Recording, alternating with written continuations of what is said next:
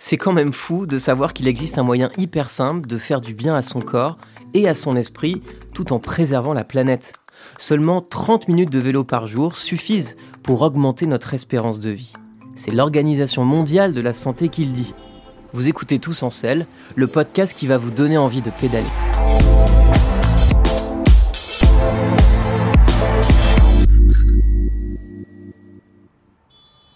Lorsque j'enfourche mon vélo, je me donne à fond.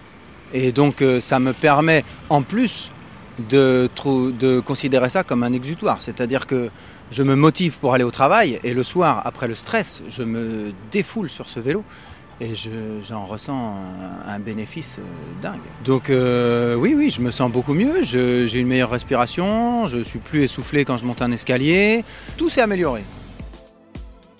Eh bien, on doit cette découverte à un épidémiologiste inspiré, le britannique Jeremy Morris. En 1949, il se pose une question pourquoi les postiers anglais à vélo vivent plus longtemps que leurs collègues sédentaires, les réceptionnistes ou les téléphonistes? Eh bien, Maurice va découvrir que les risques d'accidents cardiaques sont bien moindres chez les facteurs à bicyclette. Le fruit de ses recherches sera publié en 1953 dans la prestigieuse revue de Lancet. Ce sera l'amorce d'une vague de fond qui va permettre de chiffrer les bienfaits de l'activité du vélo sur la santé. Depuis, on a analysé, disséqué, compilé les preuves le résultat est sans appel. Le vélo, c'est bon pour la santé. En fait, on n'imagine pas à quel point on se fait du bien quand on décide de se remettre en selle. Le vélo permet d'abord de développer ou d'entretenir la circulation sanguine, mais aussi la circulation respiratoire et les muscles. Ça permet par exemple au cœur de s'entraîner, de battre à la fois plus faiblement au repos et plus fortement lors d'un effort, comme les sportifs de haut niveau en fait. Bon, à une autre échelle évidemment. C'est une activité physique douce qui n'est pas traumatisante pour les articulations, comme les hanches, les genoux, les chevilles. En effet, le vélo est ce qu'on appelle un sport porté, c'est-à-dire que la personne ne porte pas son poids, contrairement au footing par exemple.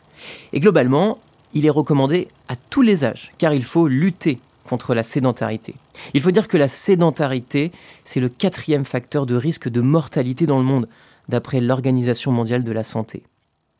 Mais qu'est-ce qu'on entend derrière ce mot?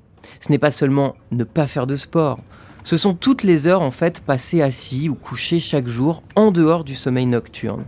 Parmi les activités sédentaires, il y a lire, travailler devant un écran, conduire aussi. Et puis il y a aussi bien sûr le temps passé sur son smartphone, devant la télé, les tablettes, les consoles de jeux. Bref, des activités au cours desquelles la dépense énergétique est minimale.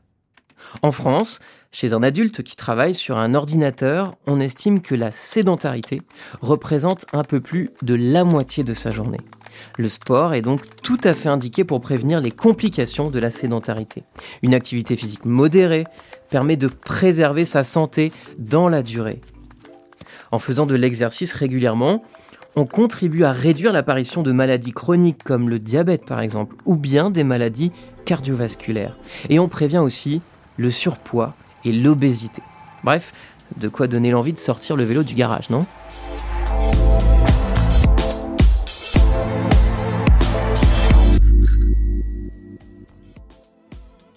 Merci d'avoir écouté Tous en selle, un podcast d'AXA Prévention. Pour plus de conseils, retrouvez-nous sur le site axaprévention.fr.